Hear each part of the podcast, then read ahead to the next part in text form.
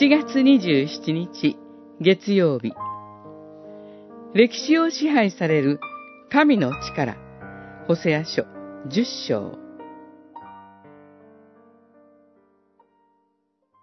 サマリアは滅ぼされ王は水に浮かぶ泡のようになる。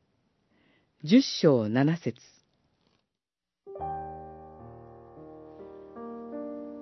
北イスラエルの王ホシェアは神の預言者を無視し、アッシリアへの貢ぎをやめてエジプト王を頼りました。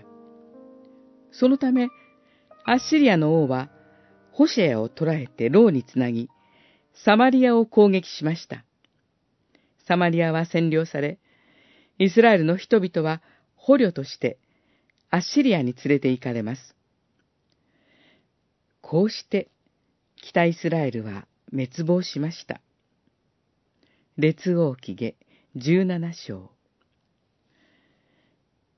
サマリアは滅ぼされ、王は水に浮かぶ泡のようになるとの予言が成就しました。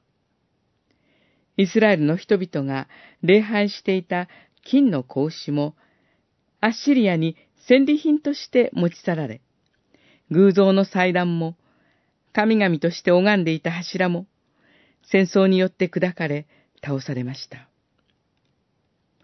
神は歴史を支配しておられます。アッシリアを用いて、生ける神を捨てて、会員の罪を犯す神の民を罰し、偶像の神々を滅ぼされました。神に逆らう者の末路は哀れです。偶像に頼り、生ける神に心を向けない人々は、私たちの周囲に大勢いますし、私たち自身も偶像の誘惑にさらされています。その社会に私たちは福音の種をまき続けています。